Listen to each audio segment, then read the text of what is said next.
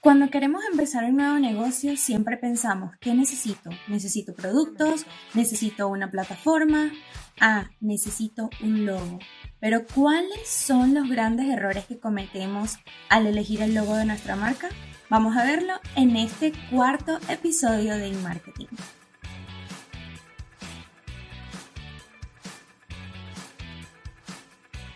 Hola, bienvenidos al cuarto episodio de InMarketing. Eh, como siempre, yo soy Casey y les doy la bienvenida a este podcast que me tiene súper feliz. Eh, bueno, acabo de grabar el tercero. Algunas veces van a ver que eh, es lo mismo, la misma ropa, la misma escenografía, pero es precisamente porque ando produciendo muchos contenidos y como les dije, yo mismita hago mis cositas. Entonces, bueno, hay que trabajar, trabajar y aprovechar el tiempo. Así que estoy on fire. y la verdad estoy súper, súper feliz por su eh, receptividad. Ustedes pensarán, ay, pero apenas tiene 2.000 seguidores. Bueno, así empezamos todos. Eh, no me quiero poner filosófica, pero ustedes ven fotos de cómo empezó Apple, cómo empezó Microsoft, y no es que yo me esté comparando con Steve Jobs, pero eh, siempre hay que comenzar. Y creo que eso es una de las cosas que tenemos que recordar, que recordar con mucha humildad, sobre todo porque muchas veces nos paramos diciendo que, ay, no, es que siento que no tengo el dinero, no tengo el tiempo, no tengo, no sé, cualquier cosa y a veces te dejas desanimar por esas cosas, pero la verdad es que todo comienzo es difícil. Eh, empezar de cero es difícil, eh, irse de su casa mudarse solo es difícil, siempre empezar cuesta, pero lo importante es no perder la energía, no perder la alegría, no perder el entusiasmo y bueno, por eso yo estoy eh, activa con, con esto del podcast, de verdad, me encanta. Si hay algo que yo extrañaba de Venezuela era trabajar. Eh, yo tuve un programa de radio hace mucho tiempo eh, en Puerto Ordaz y bueno, esto era una de las cosas que más eh, me gustaba de, de estudiar comunicación. Y hoy todos tenemos la oportunidad, la misma oportunidad de tener nuestro propio canal para ser escuchados y para hablar lo que sea que quieran hablar. En mi caso, yo decidí hacerlo de marketing porque es lo que me gusta, es lo que conozco, pero sé que hay personas que son muy chistosas, son muy cómicas y quieren tener un podcast de humor, que ya han surgido muchísimos y muy buenos eh, por allí, pero también hay personas que les gusta hablar, qué sé yo, de la poesía, de todo esto, y bueno, pero ese no es el tema de hoy. Hoy, como les dije en el intro, vamos a hablar acerca de lo que todo el mundo digamos, piensa cuando va a empezar un negocio. O sea, cuando me llega un cliente, que si quiero lanzar mi marca, quiero vender estas cosas, siempre lo primero que dicen es, ay, bueno, yo, eh, ¿qué, ¿qué logo le ponemos? ¿Qué logo hacemos? Este, y eso es una de las cosas que más preocupan porque, pues no sé, creo que es lo primero que asociamos cuando pensamos en marca, pero a veces creo que subestimamos la importancia del logo. Entonces, vamos a ver cuáles son los errores que no debemos cometer a la hora de diseñar tu logo, ¿ok? Eh, bueno, ¿por qué es importante el logo? Vamos a empezar por allí. El logo, más allá de ser un tema, eh, digamos, de requisito para empezar un negocio, es porque con eso te van a, a reconocer. Y muchas veces, como les digo, cometemos el error de subestimar la importancia del logo porque creemos que es simplemente un adorno de nuestro nombre o un adorno de nuestra marca y resulta que es mucho más que eso. Eh, el logo es un, digamos, una palabra que todo el mundo menciona ah, cuando se refieren a, a, la marca como tal gráfica, pero resulta que hay isologos, hay logotipos, hay este, otras clasificaciones de logo que varían si llevan incorporado un icono, si llevan incorporado solamente el texto y eh, de ahí varían, eh, digamos, la forma en la que se hace este diseño. Eh, ¿Cuál sería el primer error a la hora de diseñar un logo? Bueno, el primer error que cometemos es hacerlo demasiado complicado. Es decir, a veces las personas se ponen demasiado creativas y empiezan, bueno, yo vendo pinos de Navidad. Entonces yo quiero que mi logo sea un pino que tenga bolitas rosadas, bolitas rojas, bolitas naranjas, bolitas moradas, bolitas azules, bolitas verdes, bolitas... O sea, demasiado cargado, demasiado detallado y aunque es verdad que tiene que ser algo, digamos, relacionado con tu marca, tampoco la idea es que sea algo que esté saturado y que cuando lo pongas de este tamaño sea totalmente inentendible. Eh, también pasa el caso de que a mí me gusta el fucsia con amarillo. O a mí me gusta el fucsia y a mi hija como le encanta el amarillo, quiero que mezcle esos dos colores y, y, y, no, a mí me gusta el color de, de esta vela. Y no tiene nada que ver porque resulta que tú vendes pinos y es como que, ok, ¿qué, ¿qué colores ves en un pino? El verde, el marrón, quizás el rosado, el, perdón, el rojo, porque hace referencia a la Navidad, pero tienes que pensar, es decir, ¿qué simbología de mi negocio puede ser representada en algo muy sencillo?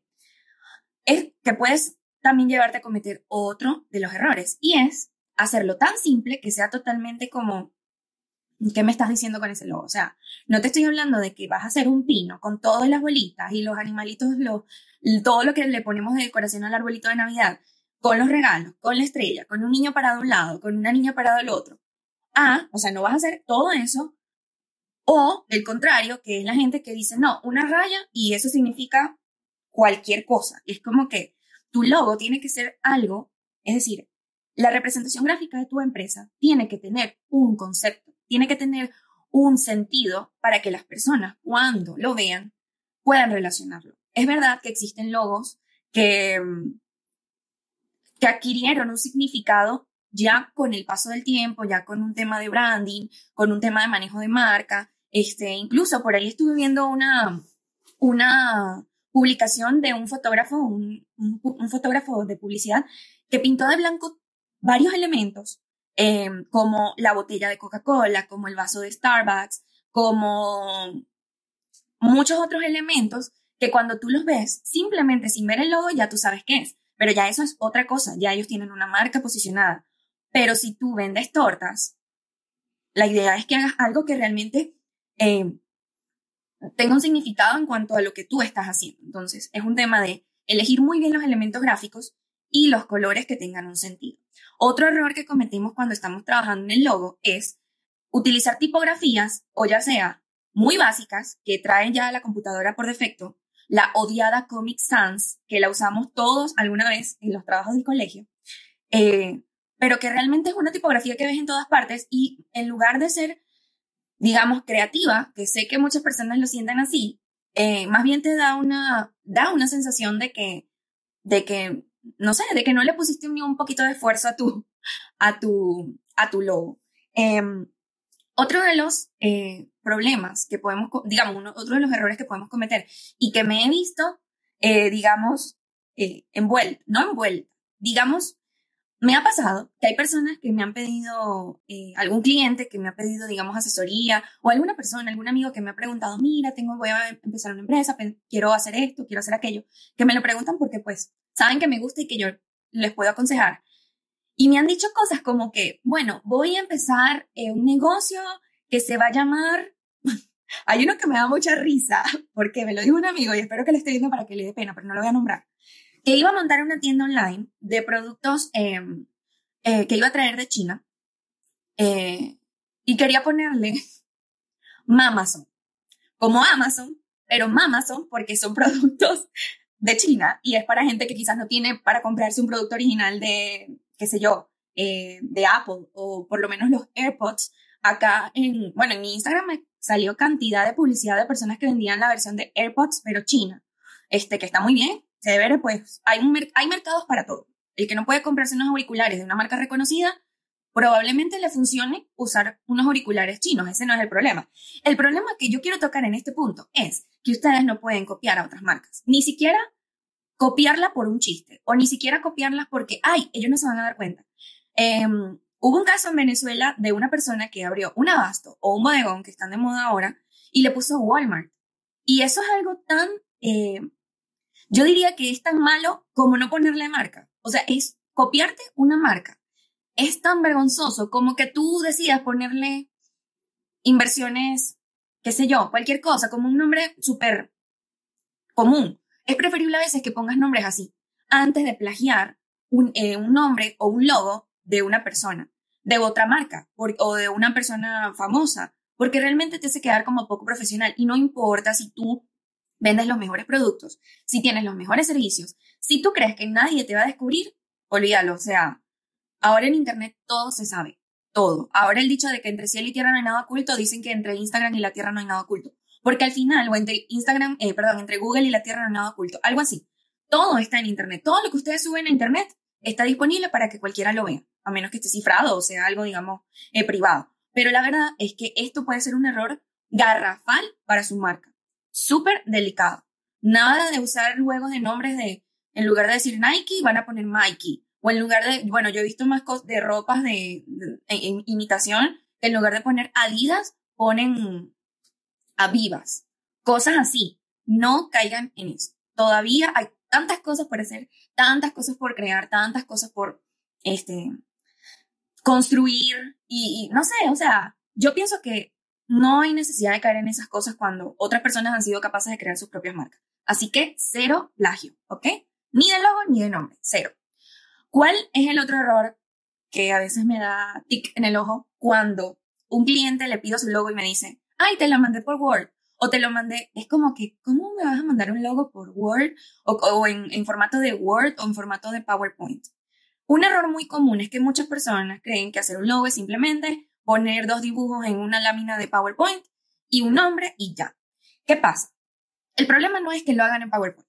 El problema es que el, la, el digamos, el formato en el que está creado ese logo eh, tiene un límite. Y aquí hablamos de vectores y píxeles.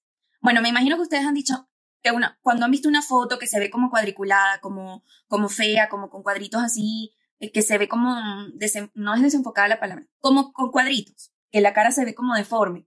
Dicen, ay, es que salió pixelada. ¿Qué significa pixel? ¿Qué son los píxeles? Los píxeles son cuadritos que cada uno lleva una información de color, de luz, de lo que sea. Y esos cuadritos, eh, cuando tú creas una imagen, por decir, te dice, eh, este video está hecho de 1900, de sus dimensiones son 1920 por 1080 píxeles. ¿Qué significa eso? Que mi video tiene 1920 cuadritos de ancho y 1080 píxeles, 1080 cuadritos de largo. Si yo ese video lo voy ensanchando, esos cuadritos se van a ir agrandando. Pero va a llegar un punto en el que ese cuadrito va a empezar a marcarse demasiado porque es como cuando ustedes agarran una malla o una tela que, que, que ustedes pueden, digamos, la tienen así normal y está bien. Pero a medida que la van estirando, estirando, se van viendo como los hilos entrelazados, que se van viendo los cuadritos. Es exactamente lo mismo.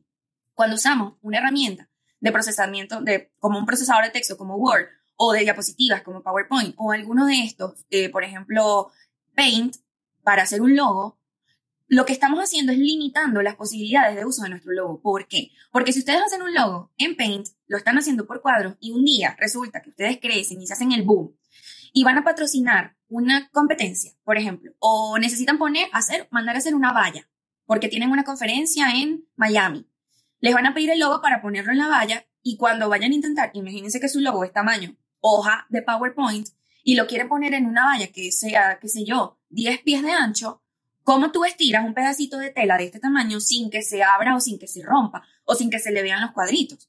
Entonces, eso es lo que pasa cuando ustedes envían un logo hecho en este tipo de programas. Eh, para hacer un logo que realmente valga la pena eh, tener, eh, digamos, para futuros usos, digamos, para diferentes usos, son eh, archivos vectoriales. Estos archivos se logran con precisamente herramientas de, eh, de graficación vectorial, como es CorelDRAW, como es Illustrator, que es de Adobe, este, y bueno, otras herramientas que sí te permite hacer diseño vectorial. ¿Qué es la, ¿Cuál es la diferencia entre píxel y vector? Que el vector es un punto. Y como sabemos, los puntos son infinitos. Si ustedes tienen una línea que va de un punto A al punto B y la quieren agrandar, esa línea, a medida que va agrandando, va a empezar a crear puntos infinitos entre la distancia de ese punto A al punto B. Es decir, es como que tuvieran punto A, punto B, y a medida que lo van agrandando, esos puntos se van duplicando de A, B, C, D, F, G, A, A, A, B, A, C, A, D, B, A, B, y así sucesivamente, pero sin perder la calidad. Entonces, por eso es importante, y este vamos al otro error que cometemos, contratar diseñadores gráficos profesionales. Aquí, bueno, me imagino que esto lo han escuchado en todas partes. El, tema de, ay, que tengo un primo, que ese, yo tengo un sobrino que, que, que dibuja bonito y ese, ese, ¿cómo es que dicen las tías? ese es un as en la computadora, porque yo lo he escuchado, yo lo he escuchado. Entonces, chévere que tu hijo o tu sobrino o tu primo sea bueno eh, diseñando o dibujando, pero siempre busca la asesoría de un profesional. Eh, los diseñadores, eh, según el país en el que estén, pueden haber algunos más económicos que otros, yo les puedo recomendar usar plataformas como, eh, eh, bueno, como Fiverr. Eh, hay uno que se escribe F-I-V-E-R-R, Fiverr, en que esa plataforma precisamente se llama, bueno, se llama Fiverr porque lo mínimo que te cobran por un trabajo son 5 dólares. 5 en inglés es 5, por eso la plataforma tiene ese nombre. Ahí pueden conseguir profesionales de todo tipo. Ahí incluso pueden ver su reputación, pueden ver los trabajos que han hecho, pueden ver su portafolio, pueden ver todo, eh, digamos, el background que tiene esa persona y decidir si vale la pena o no pagar 5 dólares o 300 dólares. Porque hay diseñadores de todos los, rangos. Em, otras plataformas para contratar un, profesional eh, puede ser una que se llama Workana, que creo que es mexicana, es muy buena también, y otra que se llama Freelancer. De todas maneras, ustedes lo ponen en Google, eh, eh, contratar eh, diseñador gráfico freelancer y probablemente le, aparezca alguna de estas, dependiendo también del país en el que esté. Si no pueden, si no quieren hacer uso de esas herramientas, bueno, busquen en los clasificados eh, personas que ya se estén anunciando como diseñadores gráficos o en Instagram o en Google, pero busquen a alguien profesional. yo fui, yo fui esa sobrina creativa que lo mandaban a hacer logos, yo lo fui, lo acepto y me río de mí misma porque cometí quizás muchos errores, pero eh, yo les estoy dando aquí la oportunidad de que ustedes hagan las cosas bien desde el principio porque ya yo aprendí. Eh, así que bueno, si necesitan ayuda con esto de los logos, no saben ni siquiera por dónde empezar, me pueden escribir y yo los puedo eh, asesorar en ese sentido, ¿ok? Y em, el tema de los colores. No, ese, ese es otro error que cometen y que lo mencioné hace rato. Elegir colores porque son tus favoritos. No, los colores son tan importantes como el icono del logo y la tipografía. Los colores tienen que simbolizar algo, tienen que transmitir algo. Hay algo que se llama la psicología del color, que me imagino que eh, algunos lo deben conocer y también si no lo saben pueden buscar en Google. Hay muchísimos artículos de personas eh, hablando del tema. Yo voy a tratar de escribir un blog también y dejárselos eh, para que lo guarden. Em, pero los colores dicen mucho de tu marca. Si tú vendes ropita de bebé, no vas a hacer algo marrón o no vas a hacer algo negro Sí, ¿qué colores te transmiten esa dulzura de un bebé? El azul claro, el rosado, el verdecito, el amarillito claro, todo muy cuchi, todo muy clarito. No vas a usar un verde militar. Que lo puedes usar, sí, también depende de la creatividad que tú le des junto con tu diseñador. Pero es una cuestión de lógica. Y cada color tiene, genera una emoción. A nivel del neuromarketing, cada color tiene un significado. El color negro puede significar elegancia, eh, puede significar el misterio, puede significar algo lúgubre, puede significar algo demasiado eh, lujoso también. Em, así como el azul puede representar el tema tecnológico, el tema de la confianza, el tema de la... Mm, si ustedes ven con las compañías que tienen logos azules, IBM, un logo azul. Em, Movistar tiene un logo azul. Eh, creo que Dell, el logo es azul. Y les estoy hablando de compañías de tecnología, de telefonía y de eh, diseño de cosas electrónicas, como es Dell y como es IBM. Em, si pensamos en colores rojos, el color rojo significa energía, significa chispa, significa... Em, el rojo lo usan mucho en las cadenas de comida rápida, para que tengan una idea. McDonald's, Burger King, Wendy's, todos usan la combinación entre rojo y amarillo porque eso te genera como ansiedad y a ellos les interesa que tú tengas ansiedad. McDonald's ahora cambió sus logos, sus colores. Bueno, en algunos países no sé si lo estarán, eh, por lo menos acá en Estados Unidos McDonald's está manejando más un concepto de café y todo ya cambiaron todo lo rojo, lo cambiaron a marrón. ¿Pero por qué? Porque quieren que las personas pasen más tiempo en sus restaurantes. Antes la idea era que hubiera un flujo de entrada y salida de clientes porque el color rojo te mantiene como activo. Pero ahora McDonald's quiere tener ese, ese concepto de que vayas, incluso, bueno, acá en Chicago hay un McDonald's que es hermoso, incluso es ecológico, tiene todo el edificio de ellos que es gigante, es un cubo de vidrio, entra muchísima luz y, funciona con paneles solares. Es una maravilla. Yo amo ese McDonald's. Y ellos te invitan a que te quedes allí. Y tienes una máquina de café, pides todo como en una pantalla, este, te lo llevan a la mesa, una mesonera, te recoge las cosas, te dice si tú quieres algo más, lo pides, traen eh, cargadores de mesa para que tú pongas tu teléfono. Es decir, ya ellos entendieron que ya su visión del negocio cambió y por ende sus colores también cambiaron. Y ven que las butacas también son más, como más colchadas, más cómodas. No sé si entienden a lo que me refiero. Entonces, según cuál sea la esencia, la visión, la misión, em, los productos que ustedes tengan para su marca, los colores tienen que transmitir esa misma energía. ¿Ok? Así que los colores muy importantes. Lo otro es em, la tipografía. La tipografía, como les dije, es súper importante. Eh, nada de usar Comic Sans, usar tipografía que sea legible, tipografía que sea, digamos, que sea moderna, pero que no sea tan temporal, que se venza, digamos, que, que parezca luego anticuada dentro de cinco años. Sí hay la posibilidad de hacerle un refrescamiento al logo, pero siempre tratar de mantener cosas que no estén, que no sean tan de tendencia. Eh, ahorita, bueno, no sé si ahorita, pero de repente en algún punto se pone de moda de nuevo, que lo odio, el animal print, que lo estuvo, estuvo de moda hace mucho tiempo. Y vengan ustedes y hacen un logo de animal print. Esas son tendencias que pasan, son tendencias que van y vienen. Y si tú haces un logo de animal print, porque tienes, no sé, un spa, porque es donde más lo he visto, tienes un fondo de cebras, dentro de cinco años, ni siquiera dentro de cinco años, dentro de dos años, tu logo va a estar obsoleto. Entonces, no dejarse llevar por la tendencia ni de tipografía, ni de logo, ni de eh, fondos, ni de nada de eso. Así que ya saben, no vayan a cometer estos errores. Elijan un color que vaya de acuerdo con la vibra que ustedes, con el mensaje de su marca eh, y con el público al que están dirigidos. No elijan eh, fuentes, digamos, tipografías, letras, tipos de letra que sean demasiado anticuados, ni que sean demasiado complicados de leer, ni cursivas que sean muy complicadas de leer siempre es importante mantener la legibilidad del logo. Eh, no usar, eh, no copiarse de grandes marcas porque les parece divertido ni nada. Eh, ni el nombre, ni porque, ay, no, porque es fácil. No, no. Ya eso existe, ya no hace falta que tú seas el otro. No, no, tú no vas a querer posicionarte como el que se copió de tal. La idea de esto es empezar un negocio que sea respetado desde el principio. Así que tomen en cuenta todo esto, consigan un diseñador gráfico profesional que entienda cuál es el concepto de su marca y sepa plasmarlo eh, a nivel visual y que les ayude realmente a tener un producto de calidad desde el principio. Como les digo, siempre se puede refrescar, siempre se puede innovar, siempre se pueden cambiar, pero haciendo las cosas desde el principio va a ser mucho más fácil eh, que las personas te respeten. Así que bueno, esto fue todo por este cuarto episodio. No olviden suscribirse al canal, denle a la campanita. Estoy viendo que algunas personas me están viendo sin suscribirse.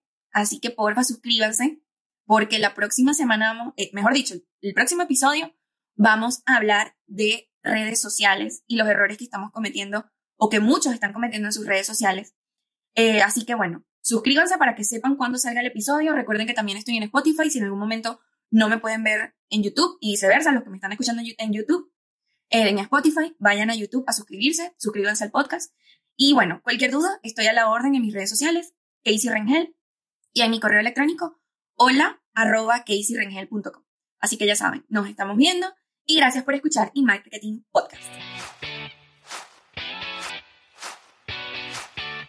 Jamendo.com